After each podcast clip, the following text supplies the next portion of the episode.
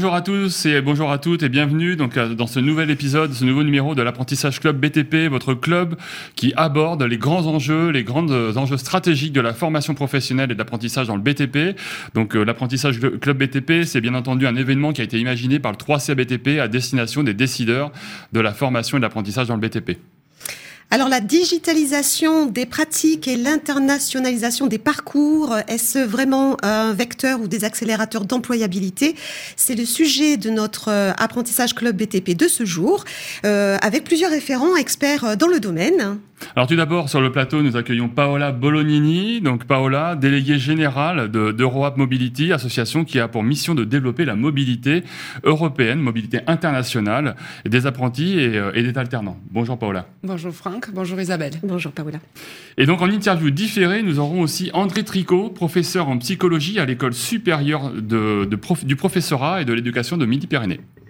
Franck Guillermo, un directeur opérationnel au sein du campus des métiers et des qualifications d'excellence BTP et usage du numérique. Bonjour. Bonjour à tous les deux. Bonjour Paola. Bonjour Franck.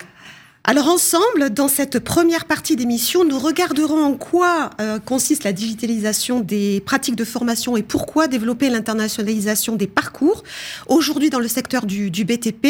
Et notre deuxième séquence, qui se prénomme Le Club et vous, nous permettra de comprendre quelles initiatives ont été prises sur le terrain, des initiatives qui fonctionnent évidemment, avec des témoignages d'experts, notamment Pascal Michet, Marek Lavinsky et Pierre Touillon, qui nous emporteront leur éclairage. Et dans notre troisième partie, donc le fauteuil club, et ce fauteuil club sera occupé par un homme politique que vous connaissez tous, euh, plusieurs fois membre du gouvernement, ministre de l'économie, président de la commission des budgets du Parlement européen.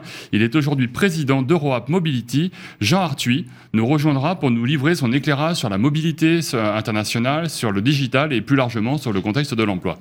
Et enfin, nous conclurons avec euh, bah, le salon, notre dernière rubrique, le salon, euh, avant de nous quitter et de passer euh, eh bien, à d'autres activités. Alors tout de suite, c'est le démarrage de l'apprentissage club BTP de ce jour. C'est parti.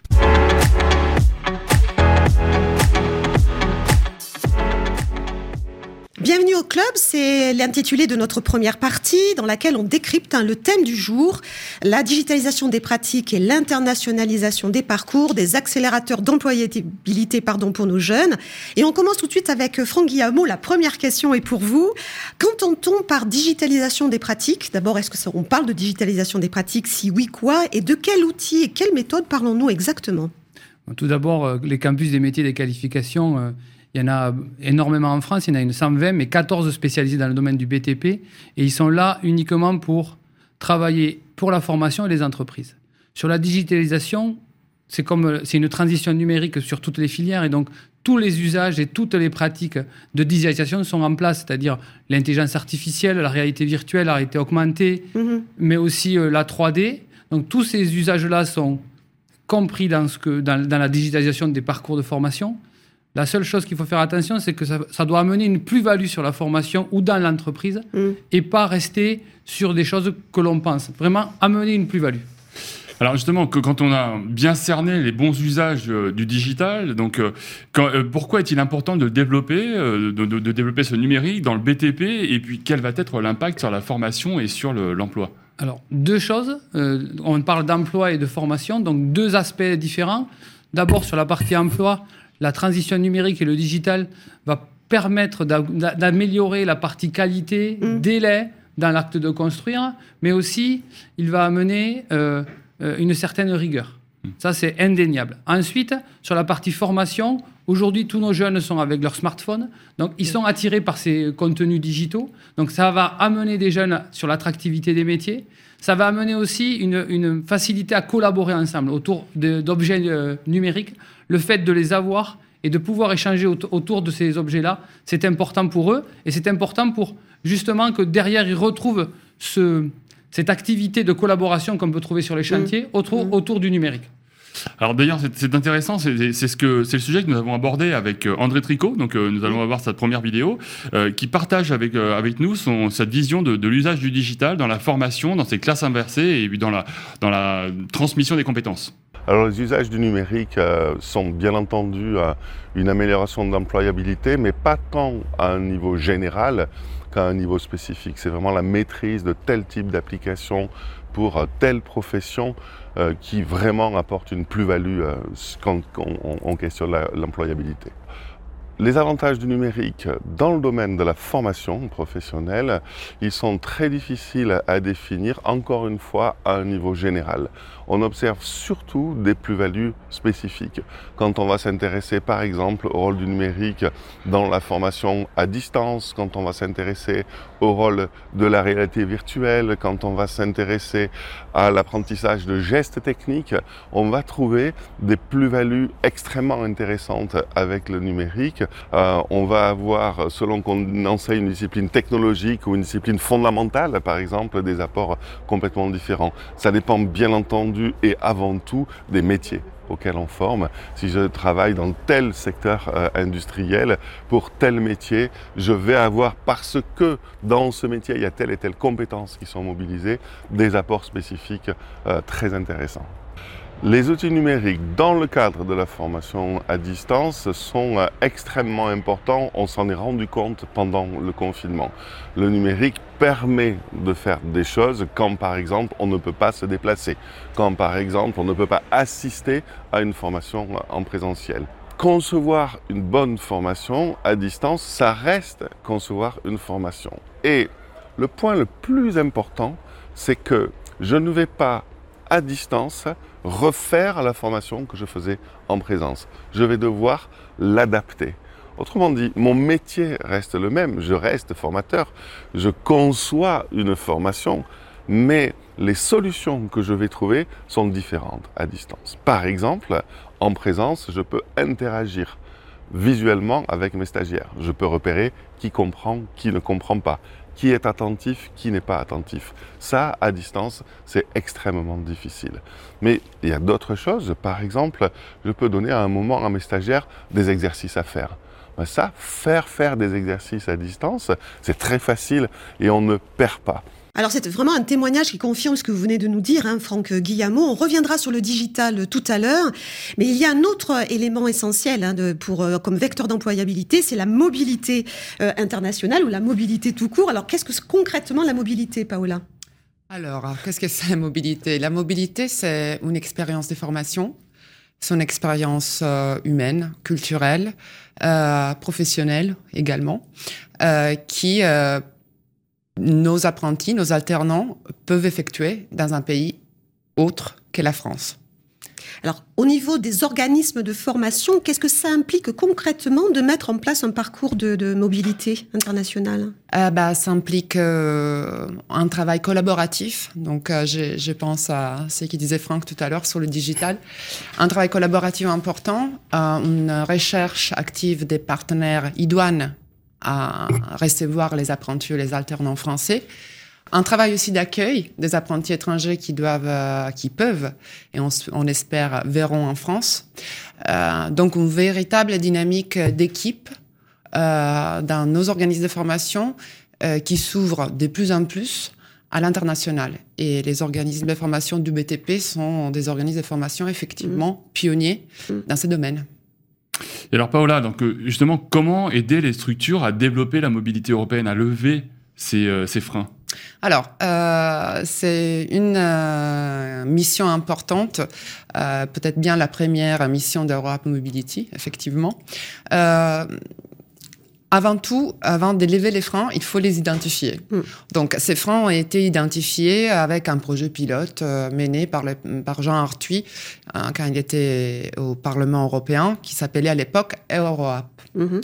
Ces projets ont, comme je disais tout à l'heure, permis d'établir un diagnostic. Voilà, les freins sont identifiés. Et là, Europe Mobility, avec les acteurs qui font partie de son conseil d'administration, euh, qui sont les acteurs euh, les plus importants de l'apprentissage en France. Euh, les 3 BTP fait partie de, ces clubs, mais il y a bien entendu un, pléthore d'autres acteurs importants, importants en France. Ils sont là justement pour déverrouiller les systèmes et permettre à, cette mobilité de devenir une composante intégrante des parcours de formation de tous secteurs confondus, du coup, pas uniquement des secteurs du BTP, bien entendu.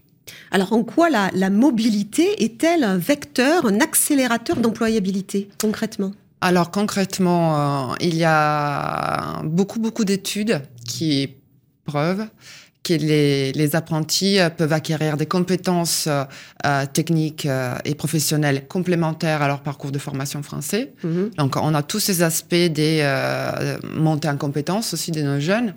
Mais au-delà des compétences qu'on appelle dures, il y a aussi plein de compétences qu'on appelle douces, en anglais, qui sont de plus en plus prisées, vous le savez fort mm. bien, par les employeurs.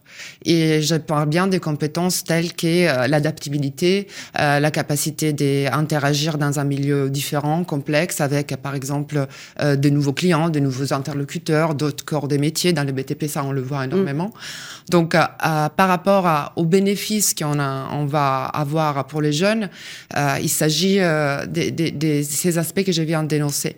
Après, il y a des bénéfices importants aussi pour les organismes de formation et les entreprises. Alors justement, compétences comportementales, compétences euh, métiers, donc on, voit bien qu'il y, a une multitude d'avantages pour les jeunes, pour les, euh, organismes de formation, mais qu'en est-il pour les entreprises? Alors, les entreprises, euh, tout d'abord, les entreprises qui sont des entreprises formatrices, elles sont censées, et je pense qu'elles le seront de plus en plus, euh, être interpellés par les organismes de formation pour créer euh, des parcours euh, de formation pour les jeunes à l'international qui, quelque part, vont répondre aussi aux besoins des entreprises en termes, par exemple, de marché. donc ça, c'est vraiment les fameux triangles de l'apprentissage. Je prends tout son sens là aussi. Les centres de formation doivent, à mon sens et à notre sens, travailler en synergie avec les entreprises pour aller voir quelles sont les compétences utiles à l'entreprise que les jeunes pourront ramener en France quelque part. Mm. Ça, c'est la première chose. La deuxième chose, et c'est quelque chose que comme Europe Mobility on porte énormément, c'est la réciprocité. Qui dit mobilité, dit réciprocité. Et accueillir un jeune étranger au sein de ces équipes a des avantages incroyables pour les entreprises françaises. Alors Paola nous a bien mis en évidence hein, le fait que la mobilité soit un accélérateur d'employabilité. Si on regarde côté digitalisation, est-ce que la digitalisation des pratiques est un vrai vecteur d'employabilité à votre avis, Franck? Ben, La réponse est claire et oui. Mais pourquoi derrière? Pourquoi? Voilà, exactement. Pourquoi? Parce qu'aujourd'hui, comme je vous l'ai évoqué tout à l'heure, les entreprises du, du, BTP vont devoir en fait intégrer dans leur process de production à tous les niveaux le digital et le numérique. Mm. Et aujourd'hui, ils vont faire appel à des jeunes aujourd'hui qui sont en formation pour faire ce passage-là et devenir des ambassadeurs du numérique dans leur entreprise. Et le fait d'avoir digitalisé, numérisé par et pour le numérique sur les mêmes outils qu'ils voient en entreprise ou à la, en formation, ça permet justement une meilleure employabilité des jeunes qui sortent aujourd'hui euh, de, de l'apprentissage ou de l'école. Donc ça, c'est un vecteur très important. Et d'autant plus que nos jeunes aujourd'hui, ils ont une appétence pour ces outils-là. Mm. Ils connaissent bien, ils le maîtrisent, et comme le disait Paola, ils sont adaptables euh, par rapport à ça. Ils arrivent vraiment à bien palper ce numérique-là, et ça permet derrière de pouvoir, avec les entreprises, faire ce passage-là. Donc c'est vraiment un point important d'employabilité, le numérique. Merci Franck. Alors on va regarder la, deuxième partie de la vidéo d'André Tricot qui nous parle justement du rôle du formateur euh, par rapport à la digitalisation. Est-ce qu'effectivement le formateur va rester et reste au niveau de ses pratiques euh, comme euh, il le fait jusqu'à maintenant? Et puis la notion effectivement vous avez évoqué l'autonomie des jeunes en formation avec la digitalisation. On écoute André Tricot. Pour un formateur, utiliser des outils numériques, c'est une sorte de paradoxe. D'une part, ça ne change rien au cœur du métier. Le cœur du métier d'un formateur, c'est de concevoir un scénario pédagogique. Les questions que je me pose quand je conçois une formation sont les mêmes.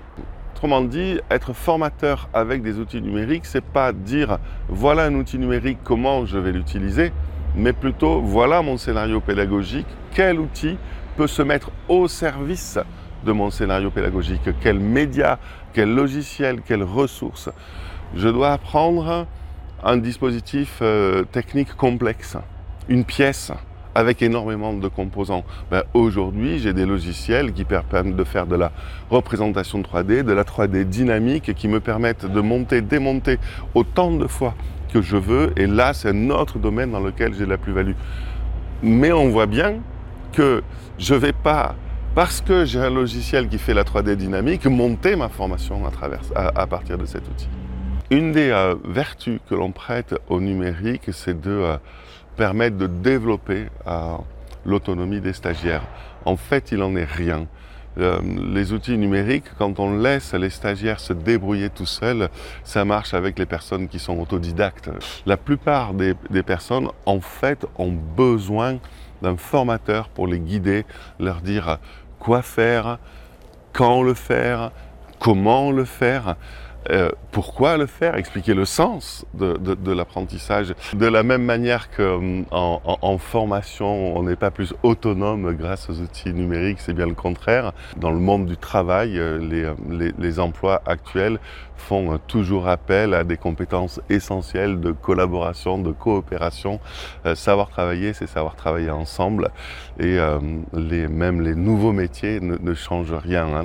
Un des pionniers euh, qui a inventé à peu près euh, la moitié des concepts qu'on utilise euh, aujourd'hui en, informatique, euh, a eu un, un projet dans les années 60 qui s'appelait le projet Augment, qui disait finalement l'informatique, ça va servir à augmenter les capacités des humains. Et la première capacité à laquelle penser, ce génie, c'était apprendre à coopérer. On va développer la possibilité de travailler ensemble grâce aux outils numériques. Nous venons de l'entendre euh, avec André, donc là il y a effectivement un véritable enjeu sur la numérisation, mais surtout sur tout ce qu'il y a autour. Alors nous avons entendu Paola, on vous a entendu Paola, Franck, sur chacun sur vos sujets respectifs. Maintenant si on faisait l'effet inverse, et donc Paola, sur la digitalisation, quelle est votre, on va dire, votre action sur le sujet Quelle est votre, votre vision du sujet?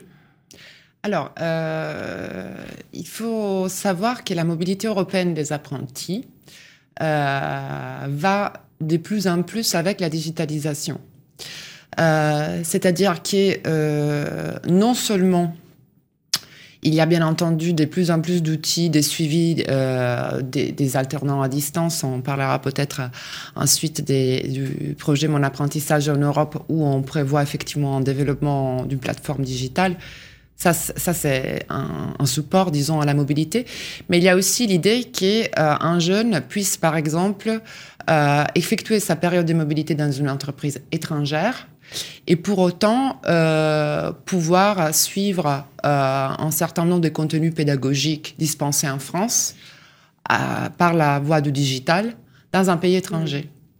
Donc, quelque part, euh, n'est pas reproduire l'alternance telle qu'on la connaît deux semaines, une semaine, trois semaines, une semaine ou hebdomadaire dans un autre pays européen, mais avoir toujours un support pédagogique digital, du coup, euh, dès la formation mm. à l'étranger c'est là, c'est plutôt important parce que ça permet quelque part, après, une fois que les jeunes est rentré en France, de pouvoir euh, valider ses compétences acquises à l'étranger d'une manière, d'une manière plus aisée. Donc, il me semble que, les, que, les, que, les, que, la, que la liaison s'est faite de cette manière-là. Très bien, alors. Bah, Franck, même question, mais dans l'autre sens. ben, dans le campus, on a déjà intégré la mobilité, la mobilité euh, de nos élèves, de nos apprentis, puisque plusieurs euh, structures euh, coopèrent avec le campus pour envoyer 140 euh, personnes à l'étranger, dans l'Europe, très prochainement, même si, la, même si le, la Covid nous a embêtés un peu, on va le dire clairement. Aujourd'hui, les mobilités sont prévues entre novembre et juin prochain pour une 140 à peu près. Mais moi, je voudrais revenir sur le, le, le fait de, que les deux s'associent, c'est-à-dire le numérique et la mobilité. Comme vient de le dire Paola, au travers de supports pédagogiques, parce qu'aujourd'hui, le numérique peut être un support aussi d'échange, et que la, barrière sur la langue, peut-être parfois, mais que le numérique enlève cette barrière, puisqu'ils vont voir quelque chose ensemble sur un objet, sur du digital, et des outils qui travaillent en France, en Italie, en Espagne, partout, de la même façon. Donc du coup, le numérique peut être aussi, peut regrouper en fait c'est l'ensemble de ces deux, de ces deux, deux, deux, thématiques, le digital en formation et la mobilité. Tout à fait. Merci, merci Paola, merci Franck. Nous touchons à la fin de la première partie. Absolument. Nous allons aborder maintenant une déclinaison plus terrain, plus opérationnelle de ce que nous venons d'aborder dans cette première partie. Nous allons passer au Club et vous. Jingle.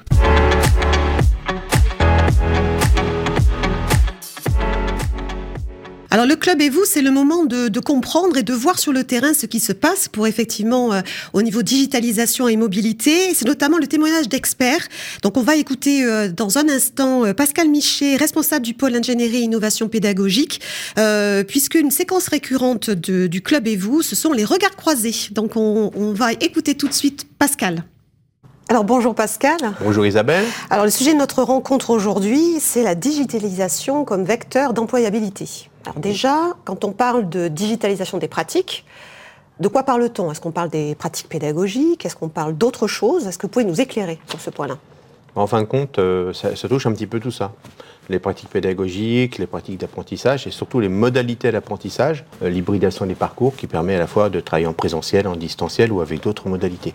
Voilà ce qu'est la digitalisation aujourd'hui pour nous dans la formation. Alors on sait que depuis deux ans, hein, c'était un peu compliqué au niveau de la période Covid. Eh euh, on peut penser que la digitalisation s'est accélérée au niveau effectivement des pratiques de, formation. Est-ce que vous êtes euh, d'accord avec ça? Et est-ce que effectivement, euh, quels sont les éléments clés qu'on a pu ressortir de cette digitalisation de cette période? Alors oui, je partage cette idée, effectivement. Euh, ça continue d'ailleurs, hein, puisque la, grosse évolution qu'on a pu voir pendant le, Covid, c'est l'arrivée effectivement de la formation à distance, euh, qui est venue, entre guillemets, suppléer le présentiel. Et petit point de vigilance pour ma part, euh, tout ce qui est formation à distance ne vient pas là pour suppléer, mais vient là en complément du présentiel. Donc voilà, c'est là le, la, clé d'entrée, la clé de réussite pour la, suite de, de, la formation multimodale. Euh, il faut voir le, distanciel comme un complément présentiel. Alors justement, quelles sont les pratiques euh, et les exemples de pratiques digitales qui ont bien marché et qui continuent à bien marcher? Alors, la première, on a un petit peu parlé, c'est tous les modules de formation qui sont créés par les formateurs et qui sont mis à disposition en ligne euh, via, via cette plateforme LMS pour leurs jeunes. Donc essentiellement du e-learning là hein? On parle du learning effectivement. Et puis quelque chose qui est vraiment émergé, qui, qui continue d'ailleurs à bien, à bien être mis en œuvre, c'est les classes virtuelles parce qu'on a, on a, évoqué le mot juste avant, l'accompagnement. Mmh. L'accompagnement aujourd'hui est essentiel pour un jeune, même en présentiel, mais qui plus est en plus en, distanciel. Donc il est intéressant de temps en temps euh, bah, de faire un petit pas de côté avec lui par rapport à son parcours en distance, en distanciel, de dire voilà, euh, on fait une classe virtuelle, on mmh. fait un point, qu'est-ce qui a bien marché, qu'est-ce qui a moins bien marché, et on l'accompagne justement à continuer euh, son travail à distance. Alors par rapport aux jeunes justement, est-ce que le digital aide à une meilleure intégration du jeune dans l'entreprise? Alors oui, il y a un élément qui aide à l'intégration de l'entreprise, me semble-t-il, surtout sur les éléments de formation. Ce sont les modalités immersives qui permettent à un jeune d'être immergé dans une, réalité euh, virtuelle, mais réelle à la fois avec tout l'environnement, les contraintes, les activités qu'il doit réussir. Et cela favorise à la fois sa mémorisation, mais surtout, ça lui permet d'acquérir de la méthode dans le travail. Merci beaucoup Pascal. Donc on voit effectivement que le digital est un super vecteur d'employabilité. On en reparle avec nos Merci Isabelle. Merci beaucoup. On voit qu'il y a effectivement plusieurs exemples hein, évoqués par, euh, par Pascal. Et je crois, euh, Franck, que vous avez trois exemples majeurs à nous partager avec nous. J'ai au moins trois exemples. Au moins, peut-être au moins il y en a plus. je pense qu'il y en a plus quand vous avez 25 euh, structures d'enseignement qui travaillent mm. avec vous. Il y a beaucoup plus d'exemples, mais je vais en citer trois mm. qui me semblent dans qui vont dans le même sens que M. Miché vient d'évoquer. Le premier, c'est en fait la coopération et la collaboration entre le monde économique et le monde de la formation. En fait, autour du numérique. Il y a des élèves, ils ont créé une maquette numérique pour une rénovation d'un bâtiment. Et cette maquette, elle a été donnée à des, à des salariés qui l'ont travaillé, qui l'ont vu sur leur smartphone, en échange avec leurs élèves, mm. les élèves qui sont venus en stage dans leurs entreprises. Ça a permis euh, euh, de débloquer des choses d'un côté comme de l'autre. Donc on voit bien que le numérique et des maquettes sont là un lien et une coopération qui peut entre deux mondes mm. académiques et professionnels. Un deuxième exemple, c'est comment aujourd'hui, pour des bacs pro, aller chercher de l'information avant d'aller en cours. Mm. Aujourd'hui, le fait de pouvoir associer du contenu numérique sur des espaces de travail ou sur directement même une maquette permet à des jeunes de s'auto-former en amont. Et ensuite, quand ils vont fabriquer un mur, rajouter la réalité augmentée pour faire du contrôle qualité, c'est très important puisque derrière, ils vont pouvoir vérifier, grâce à un outil numérique, que ce qu'ils ont entrepris, ce qu'ils ont fait, correspond à ce qui a été conçu. Et le troisième point, c'est tout ça, c'est nouveau pour les formateurs aussi. Donc, euh, il faut les accompagner aussi à eux pour qu'ils puissent intégrer dans leur scénario pédagogique et dans leur pratique les nouveaux outils numériques qui vont être demain dans les entreprises et qui sont aujourd'hui dans leur organisme de formation. Donc il faut vraiment penser aux formateurs et à les former à ces outils-là. Alors de, beaux exemples hein, sur la digitalisation des, pratiques. On va aller voir du côté de Marek Lavinsky, qui est responsable du pôle internationalisation au sein du 3CABTP, pour avoir des exemples au niveau de la mobilité. Bonjour Marek. Bonjour Isabelle. Alors notre sujet aujourd'hui, c'est l'internationalisation. Donc la première question que j'ai envie de vous poser, c'est internationalisation et mobilité internationale ou mobilité européenne.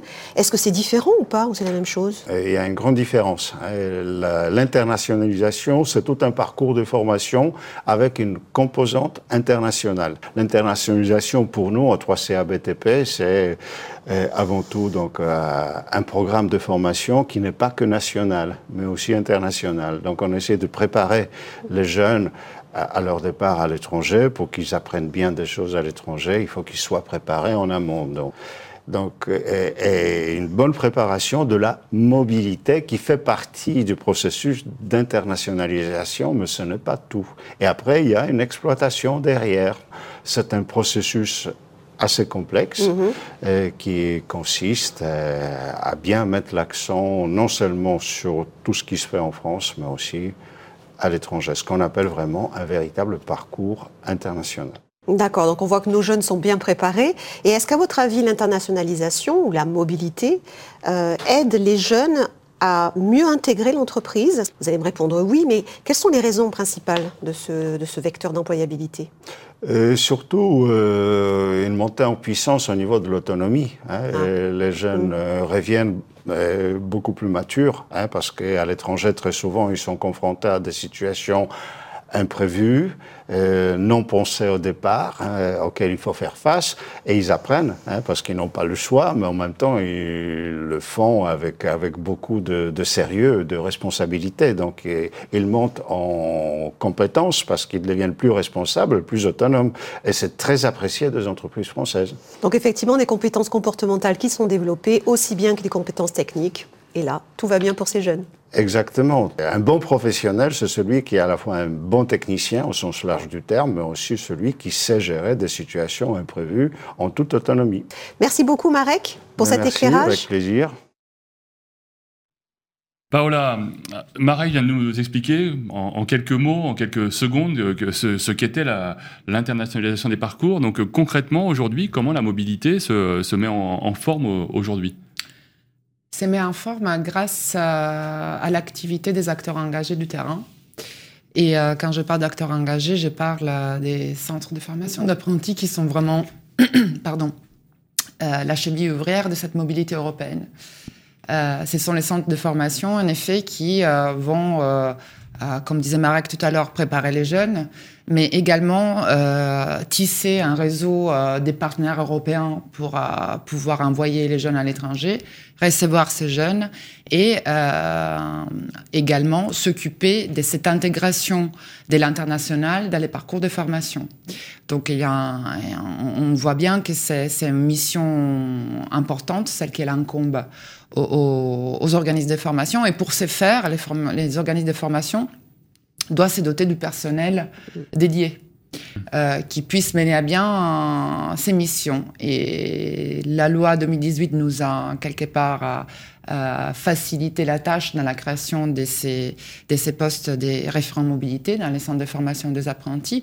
Il faut-il encore que ces référents mobilité puissent être accompagnés, formés, professionnalisés et euh, qui puissent effectivement avoir aussi du temps pour euh, mener à bien euh, leur activité. Donc, je dirais que la première chose pour, pour rendre la mobilité européenne des apprentis une réalité, c'est celle de créer et, et, accompagner les référents mobilité dans leur mission.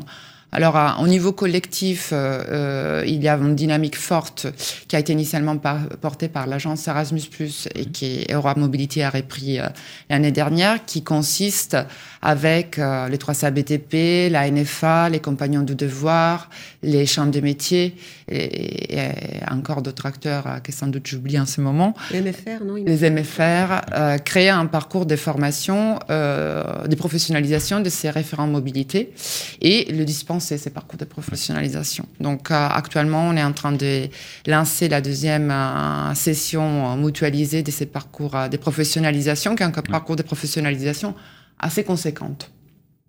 Parce que, comme on a dit, un référent mobilité doit appréhender un cadre réglementaire et juridique qui n'est pas qui n'est pas simple parce que quand on dit apprentissage ou, ou alternance en général, on dit contrat de travail.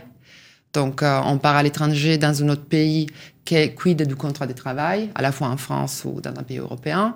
Euh, ces mêmes référents mobilité, comme je disais tout à l'heure, il doit aller à la recherche des partenaires adaptés euh, pour mettre en place la mobilité, que ce soit des entreprises ou des centres de formation. Il doit négocier les contenus pédagogiques. Il doit demander les financements à Erasmus+, parce que voilà, il y a des réseaux qui sont très bien accompagnés, comme, les, comme un, par exemple euh, toute l'activité qui mène le 3 BTP, mais il y a d'autres CFA qui n'ont pas un, soutien si important, donc il doit demander les bourses pour la mobilité. Euh, il faut parler anglais, n'est-ce pas? C'est pas mal. Notre langue est, euh, étrangère, j'ai dit l'anglais pour simplifier voilà, c'est un métier, c'est un métier complexe, en mobilité. Hein. Mais je pense qu'ils vont, ils s'éclatent. Et, alors justement, bah, il y, a les freins. On, vous l'avez évoqué à demi-mot. On, en a pris conscience. Donc euh, là, vous avez lancé, vous allez lancer un projet, le projet Mona? Voilà, le projet Mona, mon apprentissage en Europe, euh, c'est un projet qui euh, est financé dans les cadres des France 2030 et ces projets hum, fédèrent à ce jour 31 organismes euh, et 43 surtout centres de formation d'apprentis issus de tout réseau confondu, tout filière confondu et tout niveau des qualifications confondu. Parce qu'il ne faut pas oublier qu'on a de plus en plus, on le sait fort bien, des apprentis qui se forment dans l'enseignement supérieur. Donc euh, voilà, c'est 43 acteurs engagés, euh, pilotés par Europe Mobility, vont s'élancer dans la mise en place euh, des postes de référents mobilité longue. Euh, euh, des postes des, des, des, référents mobilité, comme j'évoquais tout à l'heure. Et ils vont surtout travailler en synergie euh, pour euh, trouver des solutions à ces freins évoqués tout à l'heure. Donc, pour chaque frein, quelque part, il y a un groupe de travail dédié ad hoc qui a été créé euh, pour faire face aux, contraintes du cadre réglementaire et juridique, pour faire face à, la validation des acquis d'apprentissage, qui, on, sait, c'est un, peu le nerf de la guerre, euh, pour faire face à l'intégration de la langue anglaise dans nos parcours de formation. Mm-hmm. Euh, parce que, comme je dis tout à l'heure, nous, on, pense qu'accueillir des jeunes étrangers, c'est important aussi. Faut-il encore que les, ces apprentis européens puissent peut-être suivre à des cours en, anglais? Mm. Et là encore, il y a la liaison avec la digitalisation, parce qu'on pense fortement que ces, parcours de formation en anglais puissent être dispensés par la voie, par la voie digitale. Et, euh, voilà, donc on commence, euh, on commence euh, activement la semaine prochaine pour être, pour être précis. Et, et, on est enthousiaste et on a la chance d'avoir des partenaires soutiens qui, qui nous soutiennent comme on dit le nom. c'est bien que les partenaires, soutiennent. Un, très beau projet. Euh, un, très beau projet. Et justement, quand on parle de, euh, de la langue anglaise, quand on parle de toutes ces modalités, eh bien, nous allons avoir la, la, vidéo de, Pierre Touillon. Donc, Pierre Touillon, qui est euh, chef de projet européen, mobilité et partenariat au, au, sein du 3CABTP, qui a partagé son, son point de vue sur le sujet. Alors Pierre, avec vous, on va voir deux autres aspects de la, de la mobilité. Donc la première question qui me vient à l'esprit, c'est qu'on a passé effectivement la période Covid, donc on peut présupposer que la mobilité s'est arrêtée net et qu'il ne s'est rien passé pendant ces deux ans. Donc est-ce qu'à votre avis c'est vrai? Et la suite, est-ce que ça s'est bien développé et ça recommence? Alors c'est surtout les faits qui vont répondre. Euh, oui, la mobilité euh, s'est arrêtée euh, en tant que déplacement à l'étranger, bien que plusieurs groupes aient réussi à partir sur des moments bien précis pendant la période Covid, en prenant toutes les précautions nécessaires. Mhm. Et puis la deuxième chose, c'est qu'en fait les référents projets européens sont restés très actifs en termes de prise de contact avec de nouveaux partenaires pendant cette période Covid. Ils en ont profité. Et euh, au final, euh, on était dans les projets précédents à 600-700 euh, demandes de bourse mhm. par an. Et en fait, dans le projet qui vient de euh, démarrer euh, sur la période 2022-2024, on a plus de 1000 demandes de bourse qui euh, ont été faites. Donc en fait, non, la mobilité ne s'est pas du tout arrêtée pendant la période Covid, ça l'a même boosté. Ça l'a boosté. Donc c'est magnifique, belle réussite. On est tout à fait content. Donc une autre question, Pierre, en termes de mobilité, on pense à la langue, l'apprentissage de la langue. Donc comment sont formés nos jeunes à l'apprentissage des langues étrangères? En fait, quelqu'un a dit un jour, je ne sais plus qui, on commence par la grammaire et ensuite c'est la vie. Nous, on a choisi de démarrer par la vie et la grammaire viendra après. Donc c'est pas un sujet en fait. En fait, c'est pas un sujet dans le sens où euh, ça n'est pas un problème pour les jeunes euh, la langue. En revanche, ça ne veut pas dire qu'il ne faut pas les y préparer, puisque c'était le mm. sens de votre euh, question. Et effectivement, dans avant tous les départs en mobilité, il y a ce qu'on appelle une préparation pédagogique, linguistique et culturelle qui englobe une préparation à la langue. Mais l'objet n'est pas de les rendre autonomes dans une langue étrangère, mais de faire en sorte qu'ils sachent euh, se débrouiller, se faire comprendre euh, et comprendre euh, ce qui leur sera dit sur les chantiers. Et c'est cette compétence-là qui est mmh. développée plus que l'apprentissage d'une langue. Super. Merci beaucoup Pierre. Avec plaisir. De belles réussites hein, au niveau de l'internationalisation euh, des pratiques et, la digitalisation également. On passe maintenant à notre troisième partie, euh, Fauteuil Club, avec notre témoin privilégié, Jean Arthuis.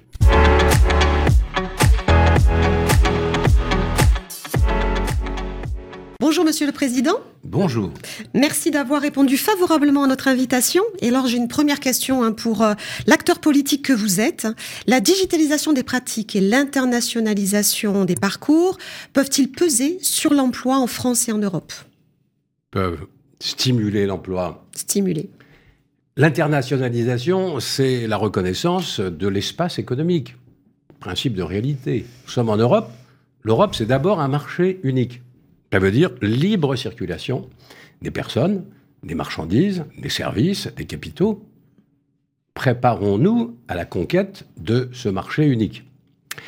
La digitalisation, c'est l'instrument. L'instrument qui va faciliter cette ouverture internationale.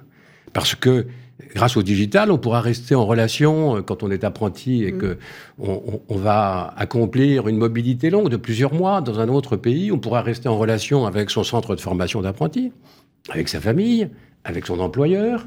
On pourra disposer d'instruments digitaux pour faciliter euh, le problème linguistique. On trouvera le vocabulaire, on trouvera les formules et on s'en sortira. On sera à l'aise. Et puis, c'est l'occasion, euh, grâce à une plateforme, de s'auto-évaluer pendant cette euh, mobilité. Donc, on voit bien que la conjonction de l'ouverture internationale et du digital sont, sont, deux atouts extraordinaires. Alors, face à ces deux énormes atouts, il y a de profonds changements, de nombreux changements, et qui, selon vous, doit les, euh, doit les mener? Ben, Je pense que ce qui va, ce qui va changer, c'est que dans cette mobilité, le jeune va vivre une expérience exceptionnelle. On pratique beaucoup des mobilités courtes de quelques semaines, ce qui est excellent. C'est une façon de mettre le pied à l'étrier et peut-être de donner envie de passer plus de temps, de s'immerger véritablement. Et, lorsqu'on écoute des jeunes qui rentrent d'une mobilité longue, on voit bien que ce qu'on appelle les soft skills, c'est-à-dire euh, compétences, euh, le savoir-être, euh, le savoir-faire, se sont considérablement améliorés. Hmm. Les jeunes sont transformés comprennent le monde, ils en comprennent les enjeux, ils sont plus à l'aise, ils prennent confiance en eux-mêmes et confiance en leur avenir. Alors si on veut euh, passer à la vitesse supérieure hein, au niveau de la mobilité et la digitalisation, est-ce qu'il y a des freins à lever Si oui, lesquels? Bah, Les choix, euh, c'est d'abord... Euh, si on attend des pouvoirs publics qui nous disent quoi faire, ça, ça risque de prendre un certain temps. Quand j'étais député européen, j'avais essayé de comprendre d'évaluer, d'identifier les freins à la mobilité. Et ils sont nombreux. Les freins juridiques, d'abord, parce que contrat d'apprentissage, c'est à la fois un contrat de formation, mais aussi un contrat de travail. Bien sûr. Et donc 27 pays en Europe, ça veut dire 27 législations différentes.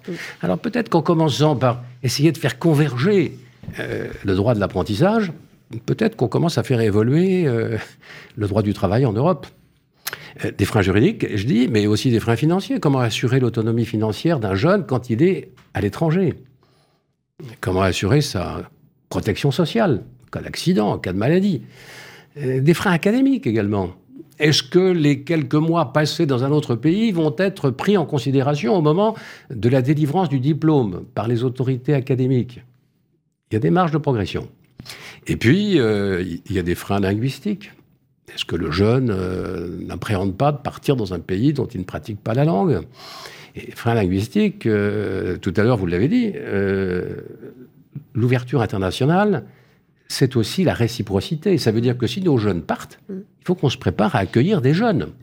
Et dans le projet pilote que nous avions développé au plan européen, on a constaté que des jeunes des pays de l'Est de l'Europe, constatant qu'il n'y avait pas de cours dispensés en anglais dans nos propres centres de formation, ne sont pas venus. Donc euh, il faut que l'on se prépare, comme on le fait dans l'enseignement supérieur, dans les universités, les grandes écoles, à introduire quelques enseignements en anglais. Alors ça peut être d'autres langues. Mais objectivement, on pratique beaucoup l'anglais. Mm. Et l'un des atouts de cette internationalisation, c'est qu'un jeune qui part pendant quelques, quelques mois, même si ses rudiments d'anglais sont pas formidables au départ, au bout de quelques mois, il se débrouille, comme, on- comme l'a dit notre grand témoin il y a un instant. Alors, et sur ce parallèle avec le digital, vous avez évoqué un, un certain nombre de freins. Y a-t-il euh, des freins aussi sur le plan digital? Ouais, J'imagine que oui. Euh, Je pense qu'il faut euh, adapter euh, les instruments digitaux. C'est ce que nous faisons avec euh, le projet Mona que, que Paola a, développé il y a un instant. Mais mais c'est de permettre aussi aux jeunes de, de s'approprier le digital et de comprendre euh, que c'est un instrument extraordinaire et qu'on peut modifier les usages. On peut le maîtriser et être plus imaginatif, se faire accompagner par le digital. D'abord parce que on a accès presque instantanément à des connaissances que sans cela, euh, qu'hier, on ne pouvait pas avoir. Donc, euh, de permettre aux jeunes de se familiariser avec l'instrument et de comprendre que c'est un atout extraordinaire. Ça ne change pas les fondamentaux, mais on peut imaginer des usages différents. On peut être créatif, imaginatif, on développe l'audace. C'est extraordinaire. Donc, euh, c'est un facteur de confiance. Donc, allons-y. Mais, mais, mais ça suppose qu'il y ait euh, des initiateurs. Parce que pour un CFA, c'est pas évident. J'ai évoqué les freins. Et bien souvent, les freins euh, sont considérés comme un bon motif pour ne rien faire et ne rien changer.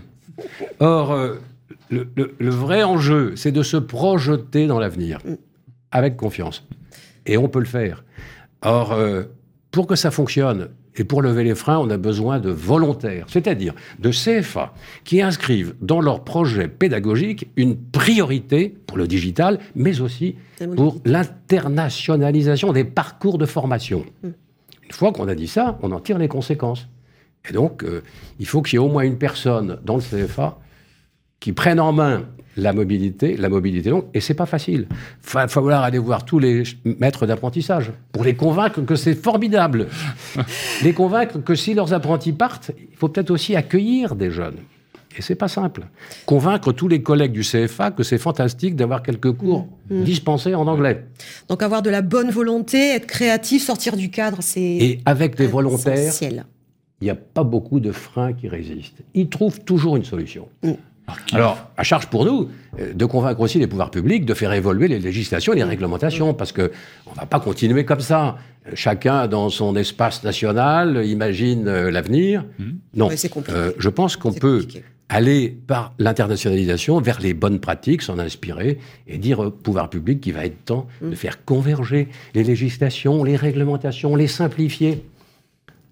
Alors justement, euh, donc euh, là, vous avez engagé un certain nombre d'actions euh, par le passé. Il y a des opportunités. On parle de freins, donc d'o- forcément d'opportunités. Quelles sont les démarches, les actions à venir pour favoriser cette euh, internationalisation? Alors d'abord, il y a, il y a cette, euh, ce, ce- ce- ce programme que nous allons appliquer. Nous avons constitué un consortium avec précisément 43 volontaires. Ça démarre. On se charge de leur professionnalisation. On espère que cette expérience va nous permettre de prototyper la démarche d'ouverture internationale. Nous avons organisé, euh, la date n'est pas encore fixée, mais ce sera fin novembre ou début décembre, un événement à Bruxelles sous la haute présidence de la Commission et du Parlement européen et j'espère du Conseil également, pour porter à la connaissance des formateurs en Europe l'existence de ce que nous avons entrepris, qui s'inscrivait dans le cadre de la présidence française de l'Union européenne. Nous allons avoir 43 référents mobilité qui vont aller toquer à la porte d'un certain nombre d'établissements pour dire, bon alors, quand est-ce que vous y allez, vous aussi, dans la, dans la mobilité et dans la réciprocité? Donc c'est en cours parce qu'il faudra qu'il y ait des jumelages en quelque sorte de, des centres de formation euh, hollandais, euh, euh, finlandais, italiens et, et français pour définir les protocoles de formation, les conditions dans lesquelles on accueille les jeunes. Parce que Si des jeunes viennent pendant plusieurs mois, c'est pas seulement le temps qu'ils vont passer dans le CFA et qu'ils vont passer dans des entreprises, mais que font-ils pendant le week-end Donc, il y a un accompagnement social mm. qu'il faut imaginer et mettre en œuvre. Pour booster la digitalisation et la mobilité, hein, on a besoin de financement, comme dans, euh, dans tout projet. Alors, est-ce qu'on peut, on parle de financement ou il ne faudrait pas imaginer ça comme un plan d'investissement d'avenir? C'est fondamentalement un investissement d'avenir. Mm. Je pense que le premier des investissements d'avenir, c'est l'éducation et la formation professionnelle. Et la formation professionnelle, c'est pas seulement l'affaire des pouvoirs publics, c'est aussi l'affaire des entreprises, des familles. Mm. C'est une démarche collective. C'est ainsi qu'on prépare l'avenir. La formation professionnelle est essentielle.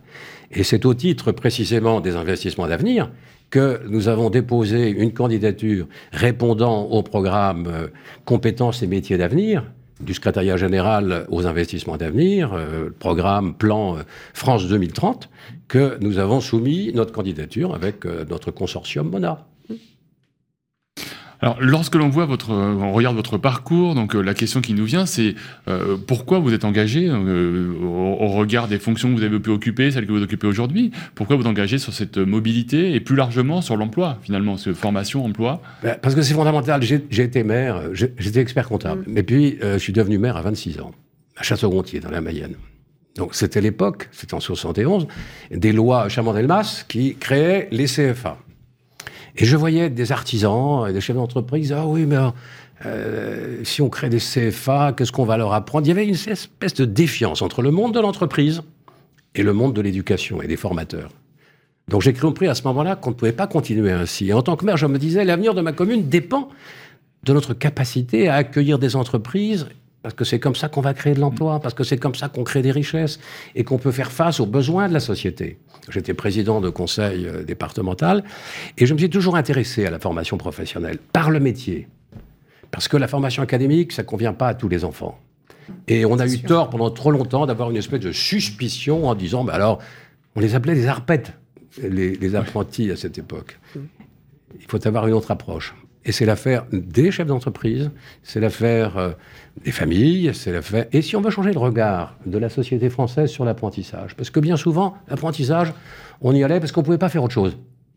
Eh bien, si on veut changer le regard de la société française, si déjà on dit qu'un jeune apprenti doit lui aussi parler une autre langue que la langue maternelle, si on dit que lui aussi il a accès aux bourses Erasmus comme les étudiants d'enseignement supérieur, peut-être qu'on va commencer à faire bouger les lignes et, revoir un peu, c'est ce que l'on entend aujourd'hui, c'est relancer cet ascenseur social.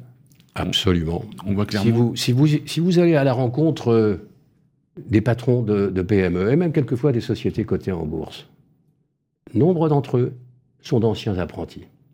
Parce que quelquefois, ceux qui avaient les diplômes les plus prestigieux, c'était une façon d'accéder à des emplois plus sécurisés dans la haute fonction publique, les plus créatifs, les plus imaginatifs, ne sont pas forcément ceux qui ont le plus de diplômes académiques. Tout à fait. C'est un, on va dire, c'est un, une, un constat que nous partageons, nous aujourd'hui, acteurs, acteurs clés de l'apprentissage. et Ce que j'ai entendu tout à l'heure euh, me, conforte dans l'idée qu'il n'y a pas vraiment d'alternative. Il faut y aller. Et il faut y aller. Merci Jean Arthuis, merci d'avoir occupé ce, fauteuil club. Nous allons pouvoir passer maintenant à la dernière euh, étape de notre, de notre émission, Apprentissage Club euh, BTP. Donc c'est le, le, salon et donc nous allons, nous allons y passer pour les quelques dernières minutes de cette émission.